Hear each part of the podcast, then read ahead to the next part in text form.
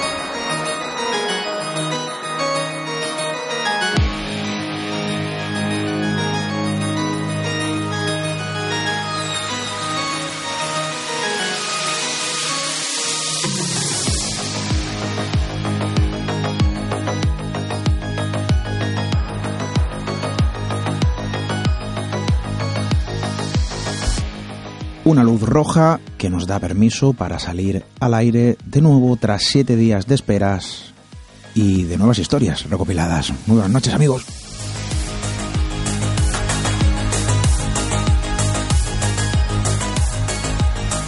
Porque la voz, porque la palabra, porque la radio no se detiene, no entiende de fechas, no entiende de calendarios, sí entiende de comunicación y precisamente es lo que queremos hacer esta noche.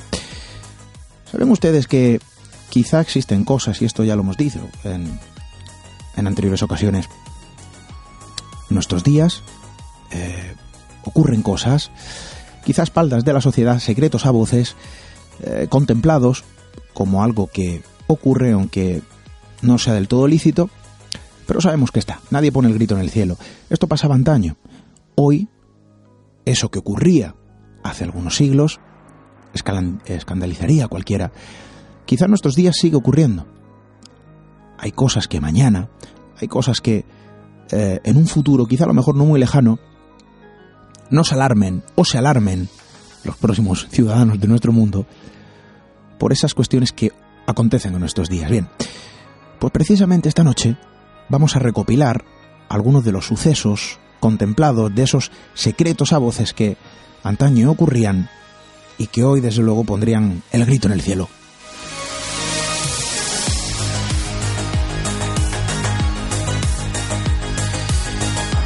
Porque el misterio sí que entiende de tiempo, se establece su propio calendario, su propio eh, reloj biológico a través del tiempo donde ocurren, ocurrieron y ocurrirán esos sucesos que, que siguen desatando controversia, dudas y desde luego eh, pues ese término también vinculado, ¿no? Eh, enigmas, cosas desconocidas, otras quizá conocidas pero ocultas por algún motivo. Nuestra misión ya la conocen, buscarlas para poder contarlo.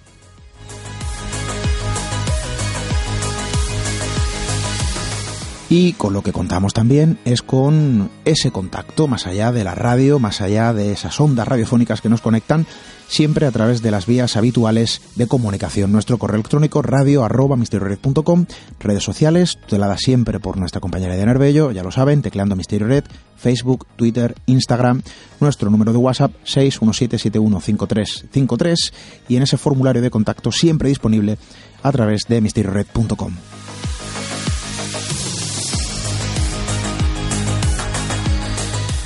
Como siempre, es una vieja amiga esta especie de norma, ¿verdad? No escrita.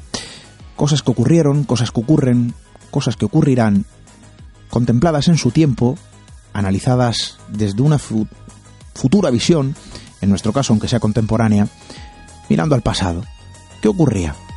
¿Qué es lo que se hacía a través de la espalda de la sociedad con el beneplácito de la ciencia? Vamos a conocerlo. Bienvenidos a Misterio en Red.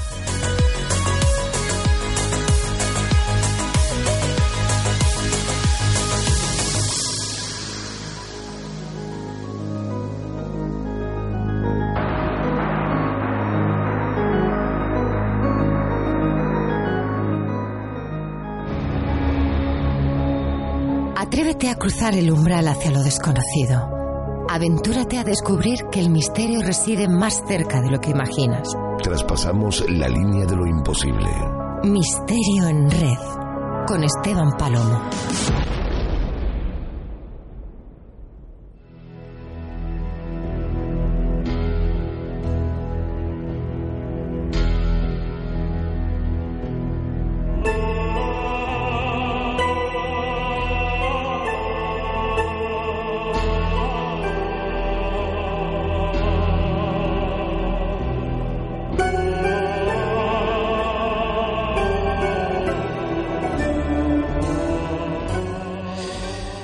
Y vamos a viajar en el tiempo si os apetece esta noche. Vamos a viajar a tiempos y lugares remotos. Quizá también hacia acontecimientos remotos que ocurrían ocultos, pero quizá a lo mejor conocidos, casi como ese secreto a voces que que tantas veces se manifiesta de una forma muy diferente, ¿no? A la escritura, a la visión cosas que todo el mundo sabe. Y esto ha ocurrido siempre. Claro, la imagen del el todo vale para determinadas cuestiones, de solo importa el fin y no los medios, se puede atribuir a innumerables acontecimientos a lo largo de la historia del ser humano. Pero cuando nos acercamos a cuestiones que rozan lo meridianamente aceptable, cuestiones que que rozan lo moralmente aceptable. Es entonces cuando nos damos cuenta de que la naturaleza del ser humano a veces se corrompe con demasiada facilidad, aunque los medios por los que se actúe sean positivos. Lo hemos visto antes, lo seguimos viendo en nuestros días y es muy probable, lamentablemente, que se siga viendo en el futuro.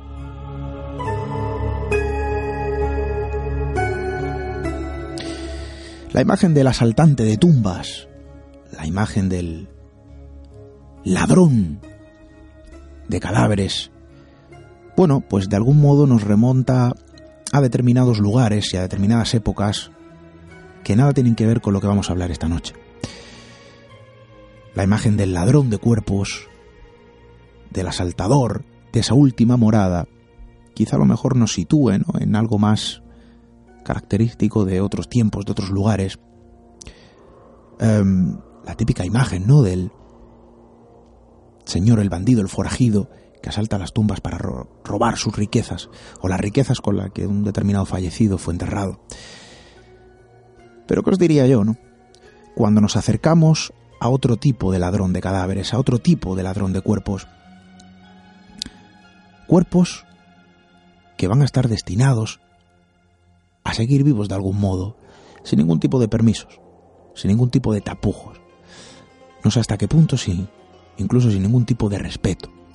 Esto ocurría bajo la tutela de la propia ciencia.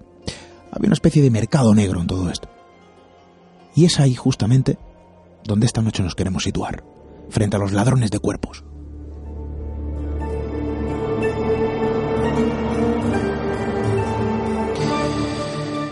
Detrás de esta especie, este, este, de esta especie de tema, pues se esconde una serie de, cuestiones y de matices demasiado amplias, ¿no? Em, queremos conocerlas en detalle. Y para ello, esta noche nos acompaña un buen amigo, compañero de este equipo, ya lo saben, em, y que desde luego ya nos está esperando al otro lado de la línea. Félix Ruiz, buenas noches, bienvenido Buenas noches y encantado de estar aquí una vez más.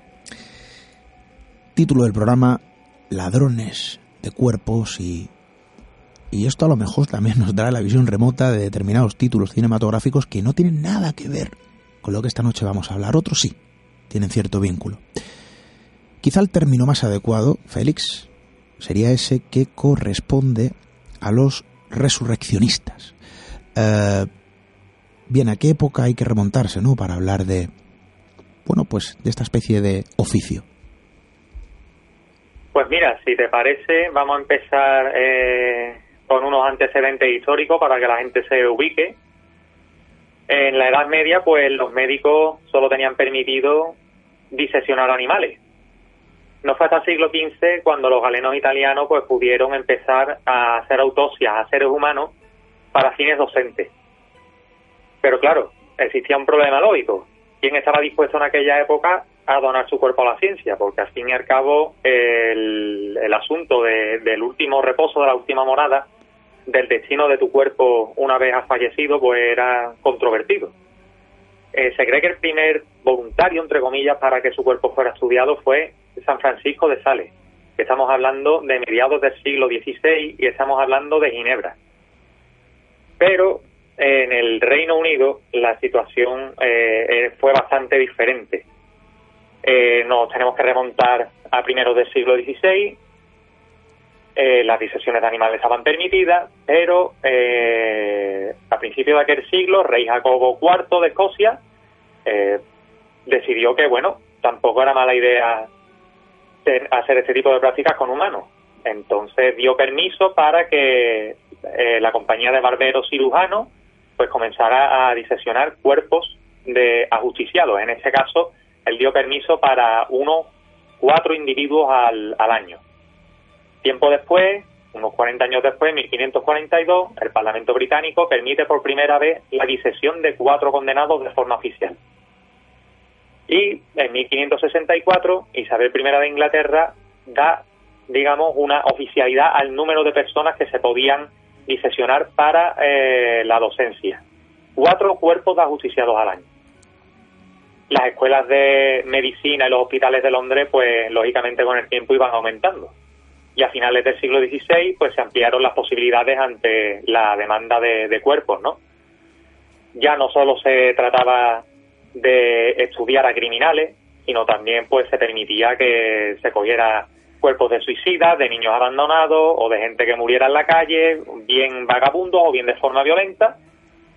Y bueno, gente que en definitiva mm, no era reclamada por nadie, eran cuerpos de, de personas que eran solitarias, que no tenían familia o que habían desaparecido. Y bueno, se hacía la vista gorda en pos de la ciencia. A partir de ese momento, pues encontramos un negocio que algunos aprovecharon para lucrarse y bueno, que benefició tanto a los saqueadores en ese caso como a los propios resurreccionistas, porque aquí hay que hacer un matiz importante. El resurreccionismo tiene dos actores principales. Por un lado están los saqueadores de tumbas o las personas que convirtieron todo esto en un negocio con el que comer, y luego los propios resurreccionistas, los denominados Resurrection Men, que eran cirujanos, médicos, eh, docentes y estudiantes de medicina que hacían uso de esos cuerpos para bien enseñar o bien aprender sobre anatomía. Entonces encontramos que estas dos, estos dos cuerpos pues lograron una colaboración de forma más o menos eh, fraudulenta, aunque bueno, encontraron vías de comunicación y de colaboración y bueno, plantaron un negocio que fue fructífero hasta casi el primer cuarto del siglo XIX.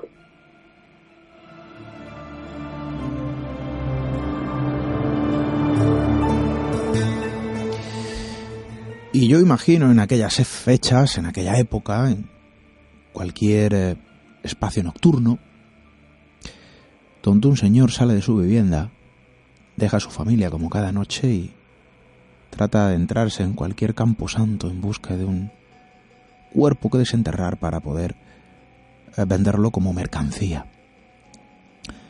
Claro, estamos hablando de un negocio bastante turbio, sí. Eh, de algún modo decíamos al principio que era un secreto a voces porque, eh, aun estando penado por la ley, bueno, pues establecían una especie de permisividad, eh, precisamente por, por lo que hemos comentado, ¿no? Y precisamente por lo que estás comentando, Félix. Eh, se entendía que el final podría justificar los medios. Em, ¿Cómo fueron los inicios de ese negocio? Ya lo hemos conocido cómo se desarrolla, ¿no? Porque estamos hablando de un mercado negro en toda regla. Sí, y hablamos de competencia entre las propias escuelas de medicina. Obviamente los alumnos necesitaban, eh, digamos, individuos con los que practicar. Entonces, pues los maestros no tenían otro remedio que pagar a estas personas para que les nutrieran de cuerpo cuanto más frescos mejor. Eh, se estipulaban unos precios más o menos que oscilaban entre las 4 y las 10 libras dependiendo del estado del cuerpo. Si el cuerpo se encontraba en un estado de descomposición avanzado y además pues había tenido una muerte violenta o faltaban partes importantes de él, se, se pagaba un precio mucho menor así era un cuerpo mm, de una persona recién fallecida, en unas condiciones más o menos óptimas, entre comillas.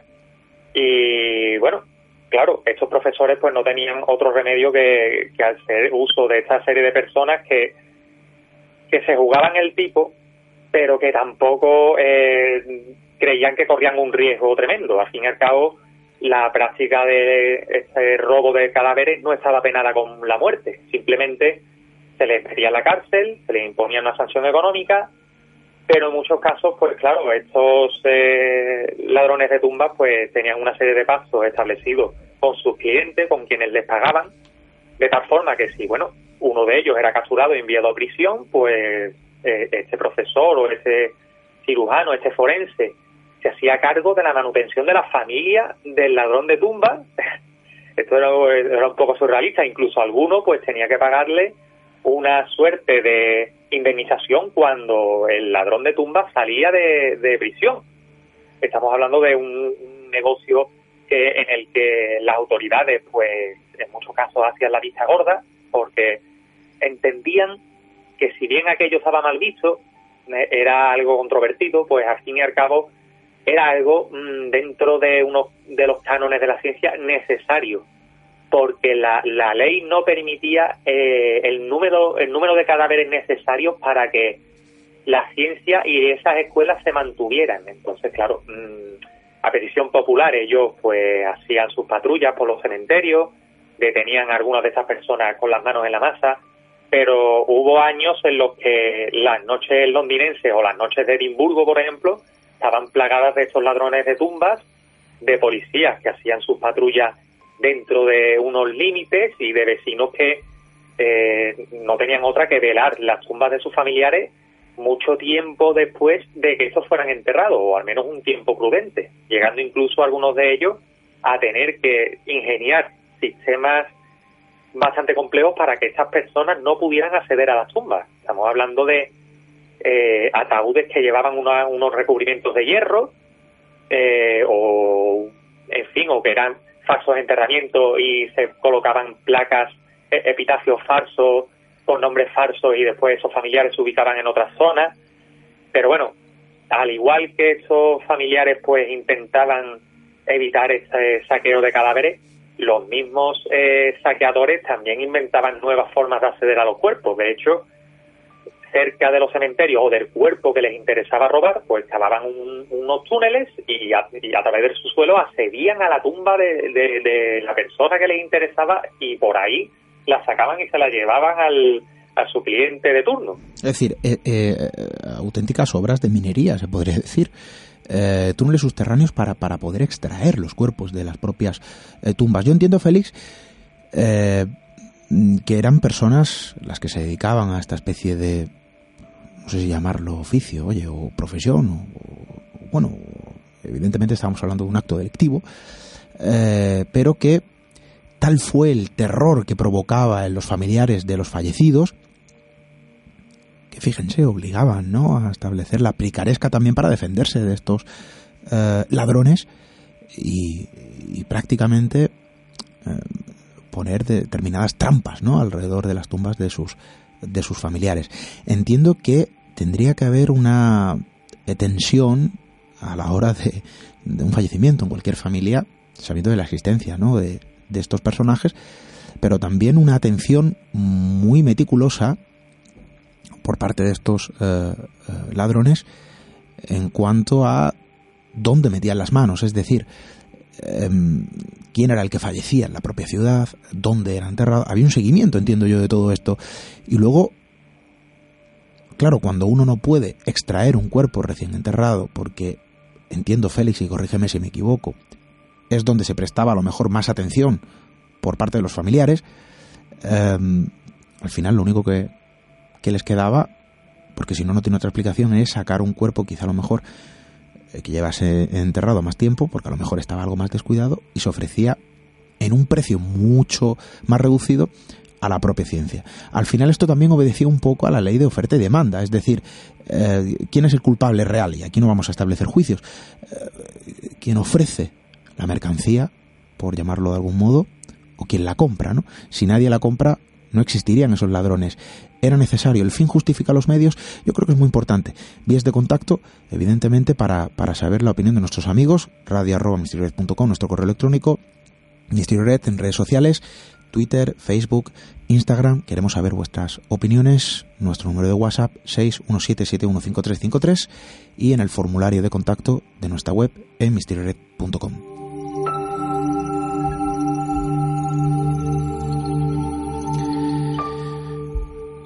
Decía Feli que al final esto no es algo que obedezca tampoco ¿no? a, una idea muy distinta de la que opera en nuestros días. Eh, es la ley de la oferta y la demanda, independientemente de los medios e independientemente de la finalidad. Mm, se ajusta perfectamente ¿no? a esta norma. Félix. Sí, claro, es lo que estamos comentando. Eh, a mayor, eh, digamos, demanda, pues estos grupos pues se iban profesionalizando eran personas que vivían de esta actividad, que se reunían, digamos, de día en las cantinas, en los bares, en los lugares donde, al fin y al cabo, se llevaba con mayor peso la vida social de la ciudad para mm, oír, mm, tener noticias de las personas que iban falleciendo y organizarse para, de noche, eh, hacer estos asaltos. Tenemos muchísimos detalles, sobre todo, eh, bueno, y en parte, gran parte de culpa la tiene eh, un libro que escribió allá por 1896 James Blake Daly, que fue bibliotecario del Real Colegio de Cirujanos. Y esa persona, bueno, aparte de tener conocimiento de primera mano de todo lo que se dio en aquel tiempo, encontró en su momento un diario firmado por un tal N, simplemente era una inicial, que, bueno, eh, resultó ser eh, el líder de una de estas bandas, porque había verdaderas bandas organizadas y perfectamente eh, delimitadas geográficamente que se dedicaban a esto. El diario resultó ser de un tal Jack Naples, que era el líder de una de estas bandas de resurreccionistas, en este caso de saqueadores. Ya hemos dicho, hemos dado a ti que los resurreccionistas como tal eran los clientes que compraban esos cuerpos. Y bueno, las actividades de este tal Naples, pues se detallaban en el diario entre 1811 y 1812. Y bueno, en, en él decía que, bueno, eh, salían eh, con nocturnidad procurando que hubiera cuanto menos luz posible. De hecho, en luna, en luna llena eh, casi que no se atrevían porque, claro, eran más visibles. Y bueno, las orillas del río Támesis pues eran un hervidero constante de, caminantes que, iban y venían en, busca de cuerpos y, trasladándolos y llevándolos de un lugar a otro. Fíjate, bueno, fíjate, Félix, fíjate, Félix, que es curioso, el nombre del libro, perdona, eh, salió publicado, ¿verdad? ¿Me dices? Por la editorial Felguera. Sí, una reedición, vamos, una edición en castellano que tuvimos hace dos o tres años. Diario de un resurreccionista. Ojo con el tema. Y ahí se, ofrecían detalles, ¿verdad? Como, como bien eh, relatas, Félix, eh, de todo esto. Hay, una, hay un apartado que me mandaba recientemente que a mí personalmente me llama la atención porque es, una, es un texto que que ofrece la visión gráfica eh, de lo que debía ser la vida de, estos personajes, ¿no? Eh, si me permites, lo voy a leer brevemente. La imagen del resurreccionista cargando su saco por las oscuras calles de Londres, ocultos por la negra bruma del Támesis, fue habitual. Y como bien decías, eh, Naples reflejaba en ese libro, ¿no? y lo has relatado muy bien, bajo sus propias palabras, hay luna llena, no pudimos salir.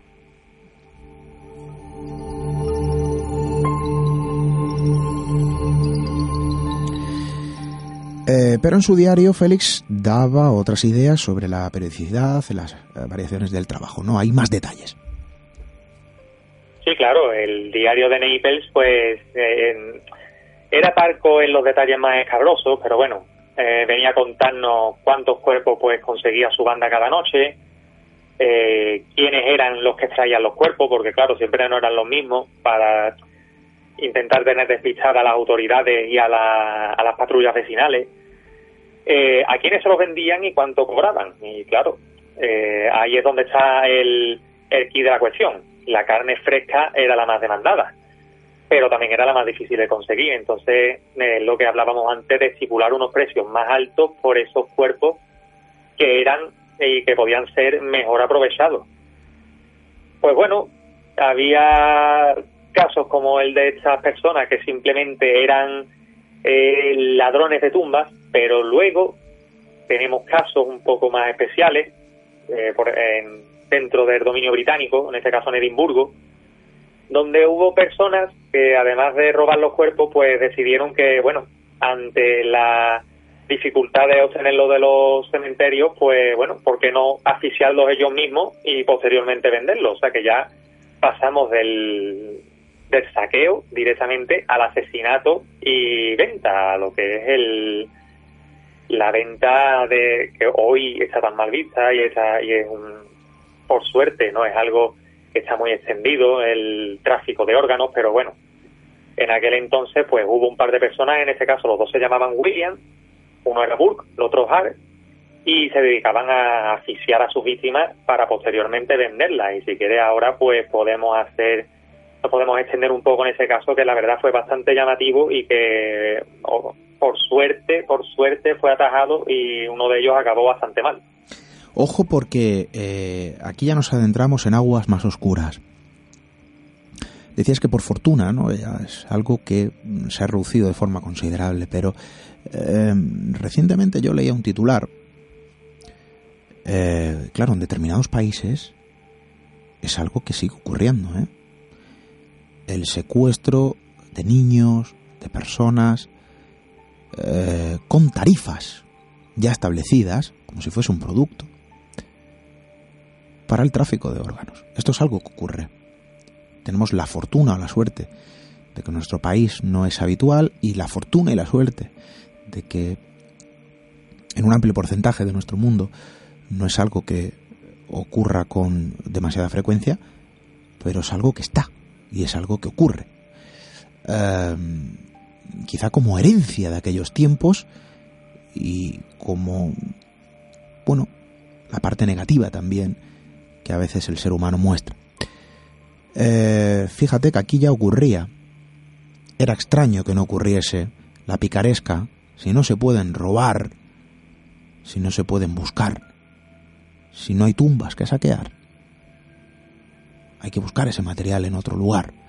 Y al final eh, los mismos ladrones se transformaban algunos en asesinos. Eh, esto entiendo yo que el sector científico al que después le vendían estos cuerpos, debían de saberlo también.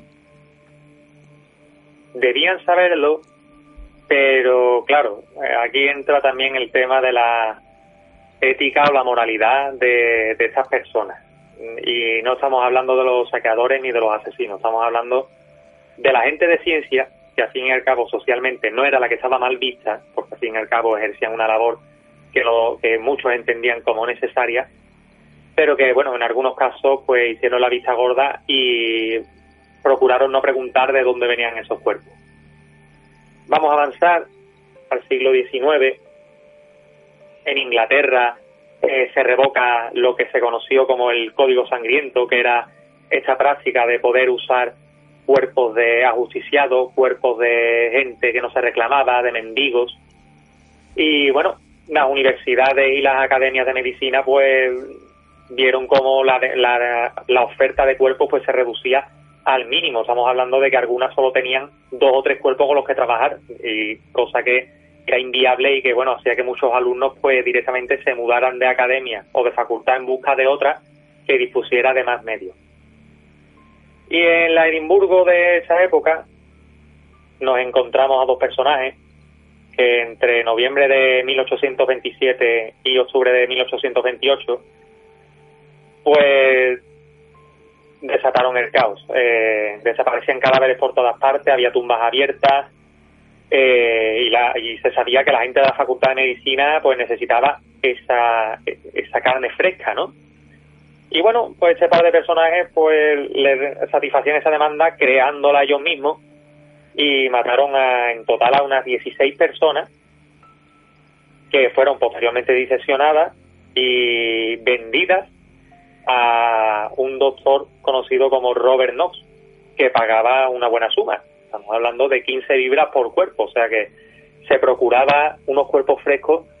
Lo que no sabemos hasta qué punto es si conocía que esos cuerpos eran previamente eh, asesinados y que sus, sus benefactores eran quienes cometían esos asesinatos. Bueno, quizá a lo mejor aquí, aquí, aquí, establecía a lo mejor esa norma de, de, oye, no preguntes, ¿no? Simplemente paga. O sí que lo sabría. Hay una especie de triángulo de la muerte eh, que poco menos eh, correspondía a la imagen del típico asesino en serie. Sí, claro, y pero típico asesino en serie que al final lo que buscaba era, eh, y no es por, justificarlo ni mucho menos, ¿no? Pero lo que buscaba era lucrarse de un negocio que le daba bastante más que un simple trabajo. Estamos hablando que en épocas anteriores, pues, una persona se procuraba con un cuerpo una paga bastante más grande que la que recibían todo un mes. Si en una noche robaba un cuerpo le daban seis libras, pues ya había cobrado, puede que un sueldo y medio completo. es lógico, hasta cierto punto, que si esa oferta esa demanda existía, pues ellos se agarraran a, a esta opción a sabiendas de que podían entrar en la cárcel, pero que bueno, no iba a tener mayores consecuencias más que una estancia más o menos prolongada. Sí, pero si entramos ya en otros ámbitos mucho más tortuosos, eh, estos dos personajes, Burg y, y en este sentido, ellas se estaban enfrentando a condenas muy, eh, o mejor dicho, mucho más elevadas, ¿no? Sí, eh, ellos dos eran irlandeses, eran de Ulster, y entre 1817 y 1818 llegan a Edimburgo sin conocerse mutuamente y los dos venían como tantos otros irlandeses, a trabajar en el canal de la Unión que iba a, unir esta capital de Escocia con Glasgow, ¿no? Y como digo, muchísimos más lo hicieron. Eh, William Hare vivía en una versión de West Point, estuvo años allí hasta que, bueno, aprovechó la muerte del dueño de la pensión para casarse con su, con su viuda. Y por su parte, pues Burke conoció también a otra mujer, digamos, de posición más acomodada, y se fueron a vivir a Westport, muy cerca de la, de la posada que en este tiempo ya regentaba, en este caso, Her.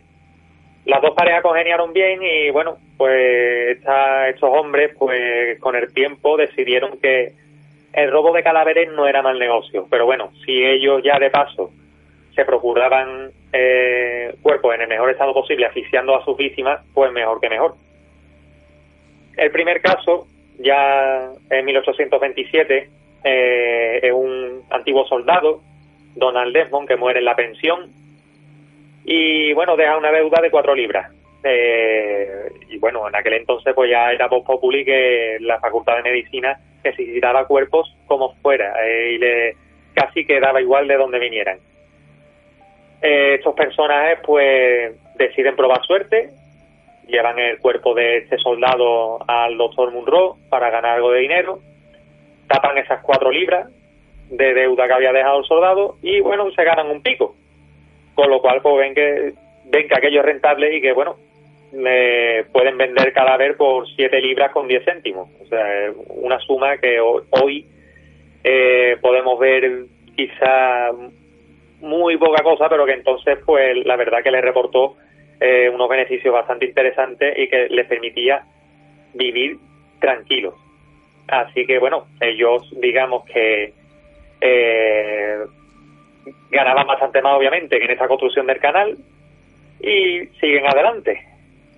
Ya te digo, hasta 16 víctimas. Ellos el método que utilizaban es el, que hoy llamamos eh, burking en honor precisamente de William Burke le vaciaban el aire de los pulmones a las víctimas, cogiéndolas de las piernas, poniéndolas de rodillas, les taponaban los orificios de la nariz y la boca y los asfixiaban. El cuerpo, obviamente, sí, estaba muerto por asfixia, pero su estado era perfecto, no tenía ningún tipo de lesión. No había monatones, no había puñaladas, no había huesos rotos, eh, prácticamente la única huella que había era la de, en fin, eh, los labios amonatados y el color de la piel eh, a su lado debido a la muerte por asfixia. Este era el modus operandi que tenían que tenía esa pareja para asesinar a sus 16 víctimas. Fíjate, Félix, que, que tal es el pavor ¿no? que, que generó en... Y lo has contado, ¿no? Hace unos minutos, ante los familiares de fallecidos en aquellos tiempos y en aquel lugar eh, que desató esa picaresca también, ¿no? Para proteger a sus fallecidos, a sus seres queridos, y se transformaron los cementerios en algo así como, como casas cuarteles, ¿no? un lugar donde las trampas o eh, principalmente los impedimentos para que fuesen asaltadas eran de lo más recurrente, ¿no? Hablabas de jaulas eh, atadas al suelo que impedían el acceso a la propia tumba. Bueno, yo creo que al final eh, claro, hay que entender, esto era una conmoción. Imagínense, ¿no? Si esto ocurre en nuestros días. fallecimiento de cualquier familiar ya resulta eh, lo suficientemente, bueno, impactante, por decirlo de algún modo, que a veces conlleva también una serie de momentos difíciles de superar. Esto era antes y es en nuestros días. Por el ser humano hay cosas que nunca cambian y que desde luego, eh, imagínense el impacto que puede generar acudir al día siguiente o en un momento determinado al lugar de descanso de ese familiar y, que no esté. Bien, em, yo entiendo, Félix, eh, que además esos cementerios que se transformaron en una especie de coto de caza de estos personajes, eh, al final la propia ciudad también tenía que protegerlo. No sé si eh, en algún momento se estableció vigilancia, si se establecieron medidas también oficiales más allá de la picaresca de los propios familiares, ¿no? En, sus propias tumbas. Claro, la presión social llevó a que, eh, por ejemplo, en el caso de Edimburgo que estamos hablando, pues se consiguiera que a nivel de, eh, del ayuntamiento, pues obviamente se patrullara y se vigilara los cementerios con mayor intensidad. Y claro, eh, estas personas se hacían con cuerpos de con cuerpos frescos como estamos diciendo.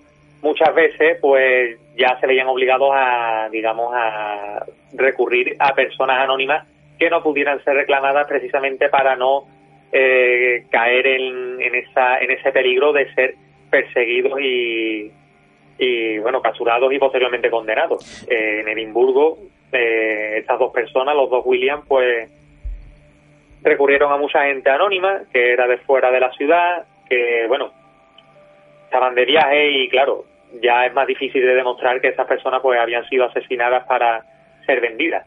Pero cometieron el error de matar a alguien que sí que era conocido, que sí que les trajo consecuencias. Eh, estamos hablando de un discapacitado mental, muy joven, de 18 años, se llamaba Dad Jamie, lo conocían como el Bobo. Y bueno, mataron a ese chico, lo vendieron a la facultad de medicina, pero tuvieron la desgracia, entre comillas, de que los familiares reclamaron eh, el cuerpo y dieron parte de su desaparición y apareció en la facultad de medicina. Y claro, allí pues los estudiantes y los profesores pues no tuvieron más remedio que reconocer que sí, que, ese chico les llegó allí y que bueno, que se lo habían vendido, aunque no dijeron nombres, pero bueno, ya las autoridades pues como que empezaron a sospechar que aquí eh, ese par de personajes eran bastante sospechosos, ya que el chico vivía también bastante cerca de, de la pensión que regentaba uno de ellos.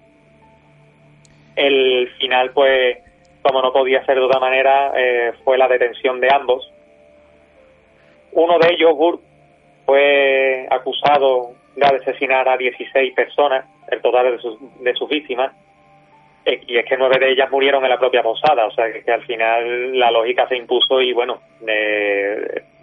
la, las pruebas eran tales que no, no cabía defensa. Lo jugaron en diciembre del 28 y bueno, el juicio fue un juicio pre porque al día siguiente eh, se, ejecutó, vamos, se ejecutó, se dio a conocer la sentencia, iba a ser colgado, pero eh, digamos que antes reclamó una cantidad de dinero al doctor Knox, que había sido el beneficiario de muchos de estos cuerpos, para, eh, digamos, a modo de compensación para su familia. En cuanto al otro William, pues se dice que desapareció, que se fue, que intentó vivir en el anonimato, pero bueno, se dice que se le vio por las calles de Londres ya siendo bastante mayor, eh, ciego y, bueno, en unas condiciones lamentables. Eh, fue el caso más sonado, como estamos diciendo, y al fin y al cabo eh, responde a esta necesidad de, claro, ante la vigilancia creciente y el marcaje cada vez más estrecho de tanto de familias como de autoridades, intentar eh, innovar, recurrir a cuerpos de anónimos y en este caso, pues bueno, matarlos de la forma más limpia posible para que lo, el dinero eh, recaudado fuera mayor.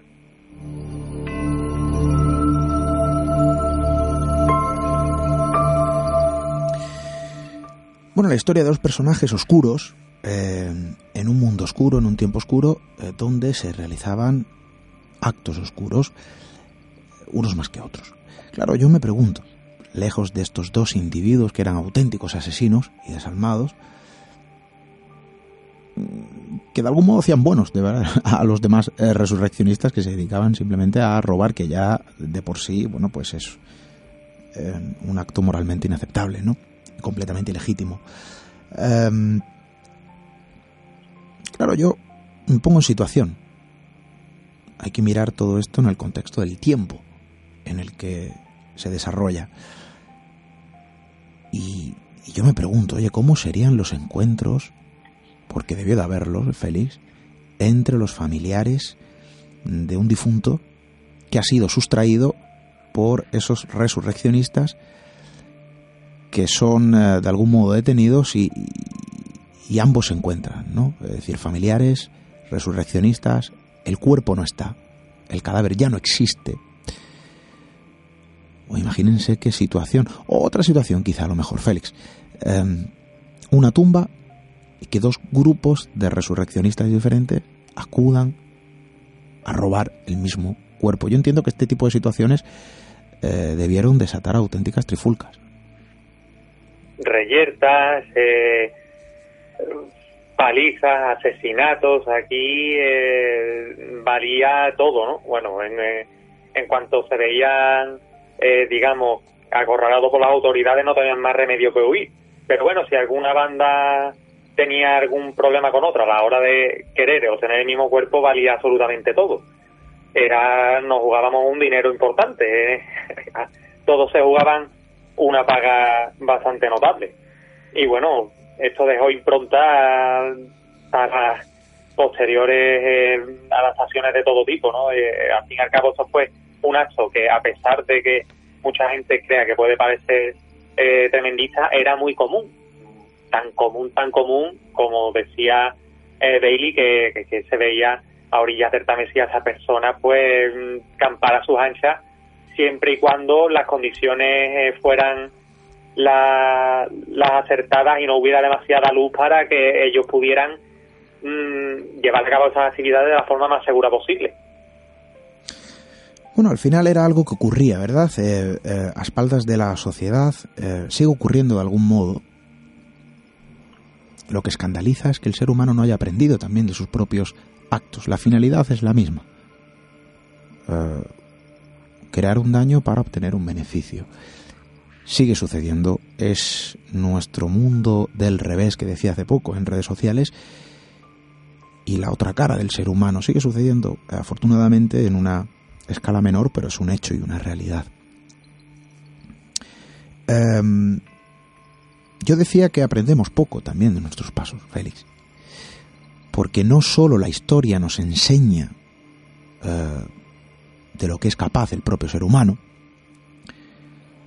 uh, el demonio que a veces llevamos dentro y nos incluimos como especie, sino también que eh, de algún modo est estas historias eh, inspiraron determinadas obras que hoy las vemos como ciencia ficción que a lo mejor esto nos suena de un título literario, que a lo mejor esto, oye, nos trae a la memoria algún título cinematográfico, pero que desde luego el germen real es este, existe, existió, y, y, y quizá a lo mejor haciendo alusión ¿no? a esa frase tan conocida como que la realidad en muchas ocasiones supera a la ficción.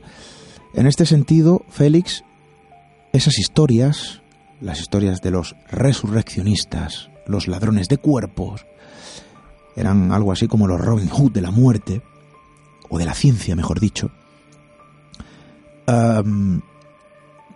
claro, inspiraron también a determinados autores sumamente conocidos en obras sumamente conocidas, ¿no es así, Félix? Esta actividad eh, inspiró tanto al folclore como a la literatura y bueno, ejemplos hay varios. Eh, Dickens, Mary Shelley, Poe, Robert Louis Stevenson, Lovecraft. Si pensamos, por ejemplo, en el Frankenstein o el moderno Prometeo de Mary Shelley, al fin y al cabo, el doctor Frankenstein no hacía más que robar partes de cadáveres para montar un cuerpo al que posteriormente dar vida. Digamos que disfrazaba la ficción en un germen real, que en este caso era el robo de, cadáveres, eh, de diferentes cadáveres para formar otro cuerpo. Si nos ceñimos un caso más concreto, eh, del libro de Stevenson, El ladrón de cadáveres, eh, bueno, Stevenson es, como todo el mundo sabe, el autor de, entre otros, El Doctor Jekyll y Mr. Hyde. Y bueno, publica en 1884 ese relato, El ladrón de cadáveres, donde narra pues directamente la historia de un estudiante de medicina de Reino Unido que de una forma u otra pues se ve involucrado en esta en este negocio, en esta mafia entre comillas de la profanación de cuerpos para su estudio, ¿no?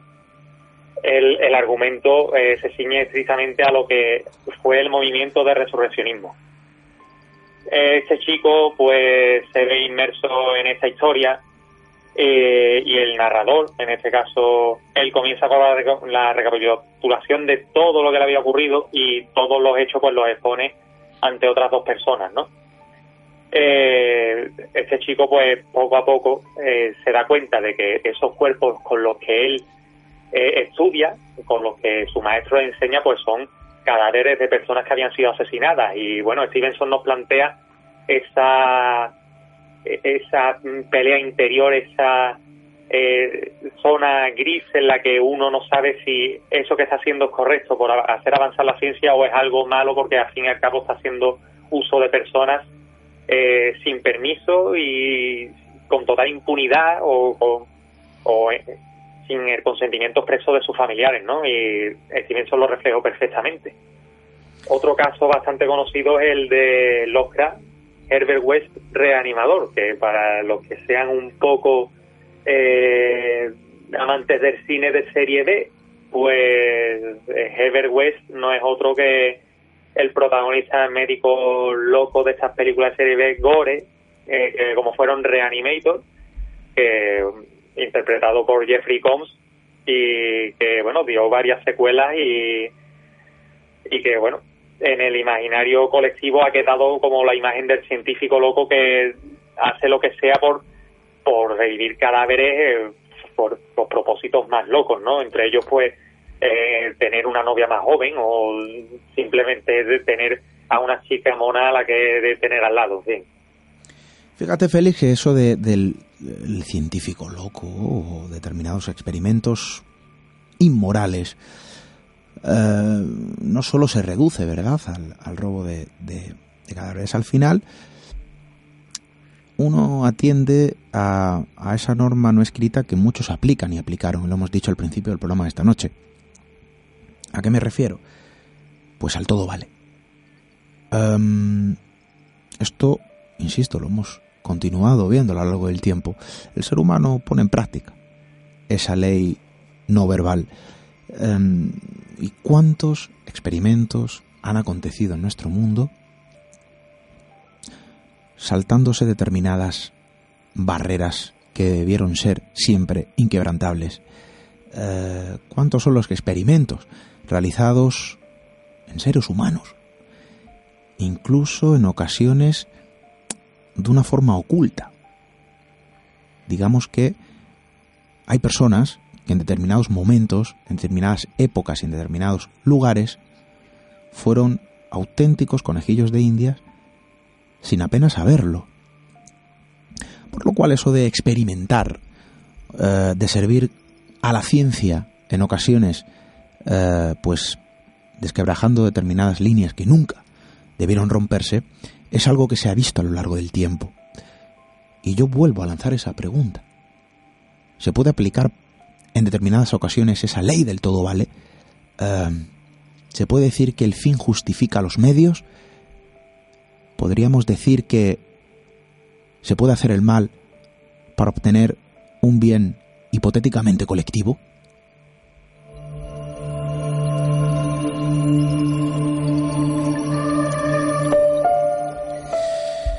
Resurreccionistas, esa imagen, ¿verdad?, de Frankenstein, yo creo que a lo mejor es la imagen arquetípica dentro de la ciencia ficción que más podría ligarse, ¿no?, a estos personajes, Félix. Sí, ya digo que su impronta quedó muy marcada en el folclore, sobre todo en el Reino Unido, pero también en Estados Unidos. Y bueno, invitar a, a todos los oyentes que quieran saber más al respecto a hacerse con esta edición en español del libro del siglo XIX de Bailey, en el que relata perfectamente eh, la historia de estos personajes y, hace uso de ese diario que hemos mencionado, del caso de los Williams, y de todas estas eh, maneras ingeniosas de sortear o de intentar evitar ese robo de cadáveres con artilugios que, bueno, eh, se pueden eh, catalogar como verdaderas trampas contra, contra ladrones de tumbas. Y no estamos hablando de, de cuestiones relacionadas con ese folclore de vampiros ni nada de eso. Estos ladrones de cuerpo eran muy reales y robaban cadáveres de personas reales y que al fin y al cabo lo único que hacían era eh, estar en su lugar de reposo eterno, ¿no? Un lugar que, del que eran arrebatados en contra de su voluntad y que eh, servían poco más que para eh, ser disesionados y, estudiados eh, gramo, palmo a palmo por, eh, por estudiantes, ¿no? Algo que hoy podemos hacer cualquiera de nosotros a voluntad, pero que ha habido épocas en las que eso no estaba regulado y que, bueno, se hacía de la forma más sutil posible, aunque al final fuera voz populi. Yo tengo que decir que este libro lo desconocía por completo. Estoy mirando en estos momentos eh, a través de internet. Veo que el libro está completamente disponible. Es muy fácil de encontrar. Está en las principales plataformas que todo el mundo conoce. Diario de un eh, resurreccionista. Esto es tremendo. Historia secreta ilustrada de los ladrones eh, de cuerpos. Em, de la editorial Felguera. Yo personalmente me voy a hacer con él porque estoy seguro de que, de que tiene que haber cuestiones, incluso de todo se aprende, yo siempre lo digo, de la parte más oscura del ser humano también podemos extraer lecciones de lo acontecido en el pasado, aunque creamos que lo sabemos todo, es, una, es un pensamiento erróneo, lógicamente, eh, se pueden extraer muchísimos aprendizajes. Y creo que a veces es necesario sumergirse en la parte más oscura, en los acontecimientos más turbios o turbulentos, para extraer lecciones personales, en ocasiones también colectivas. Es importante, Félix. Em, yo me quedo con esa pregunta, con las respuestas que estamos recibiendo, con las que espero recibir y esperamos recibir, desde luego, de todos nuestros amigos, de si el fin justifica los medios, de si se puede aplicar esa ley, insisto, del todo vale. Yo tengo una respuesta muy clara, pero vamos a dejar, Félix, si te parece, que nuestros amigos nos eh, respondan. Félix, yo creo que nos hemos sumergido en un tiempo y en una serie de acontecimientos eh, remotos, oscuros, sombríos, sí, pero que siguen reflejando, ¿verdad?, la naturaleza y la picaresca del ser humano. Y a veces, insisto, esa picaresca se usa para bien y en otras ocasiones para mal. Esto se sitúa en una línea muy delgada, ¿no? Eh, entre el bien y el mal, porque al final también se obtenían una serie de beneficios colectivos. Eh, es difícil, ¿verdad? Hay una paradoja en todo esto, Félix. Nosotros dejamos esa paradoja encima de la mesa, que nuestros amigos respondan, y hay que decirlo, atentos porque vamos a dar una información de algo que vamos a realizar la próxima semana en un programa muy especial con todos vosotros, donde podéis asistir, eh, donde desde luego estáis ya invitados, y vamos a pasar, eh, si os parece, dar esa información. Félix, Muchísimas gracias. Muchísimas gracias, Esteban. Y bueno, espero que eh, los oyentes hayan cazado la idea y bueno, que estén atentos a esas noticias que son muy emocionantes. Un fuerte abrazo, amigo. Un abrazo.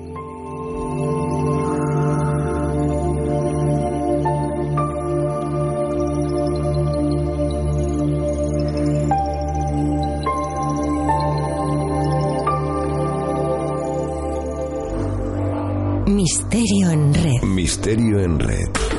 Con Esteban Palomo.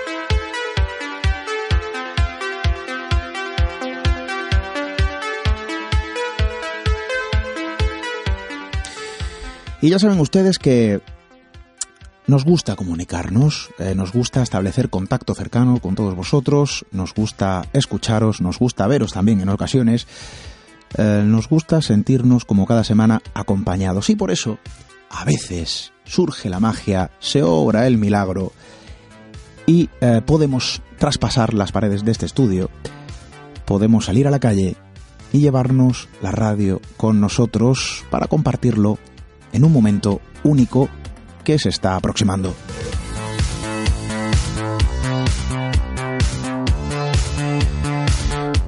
Tenemos fecha, tenemos hora, tenemos lugar. Viernes 6 de diciembre, 11 de la noche, Salón de Plenos del Ayuntamiento de Junquera de Henares. Vamos a estar en esta tierra maravillosa de Castilla-La Mancha, muy cercana eh, en esta población a Madrid, y donde vamos a compartir una noche de comunicación, de palabra, de músicas maravillosas, de historias y desde luego de descubrimiento y aprendizaje.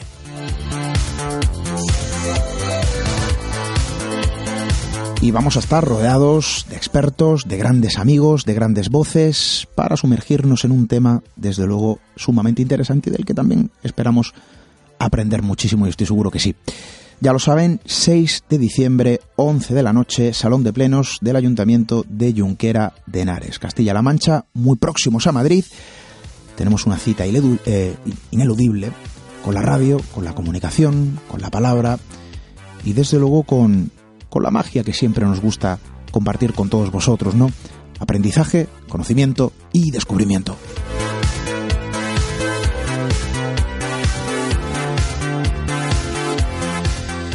Mientras tanto, seguimos lanzando esa pregunta. ¿Está bien esa ley del todo vale? ¿El fin justifica los medios? Yo no voy a dar respuesta. Yo creo que los que me conocen, o los que me conocéis ya, saben muy bien por dónde eh, se dirigen mis opiniones. Quizá a lo mejor esos son los datos menos importantes que esta noche se pueden ofrecer. La semana que viene, insisto, nos vemos en directo viernes 6 eh, de diciembre, 11 de la noche, Salón de Plenos del Ayuntamiento de Junquera de Henares. Mientras tanto, bueno, pues eh, vamos a seguir recopilando, claro que sí, historias para, para contar a través de estos micrófonos. Hasta dentro de siete días, amigos.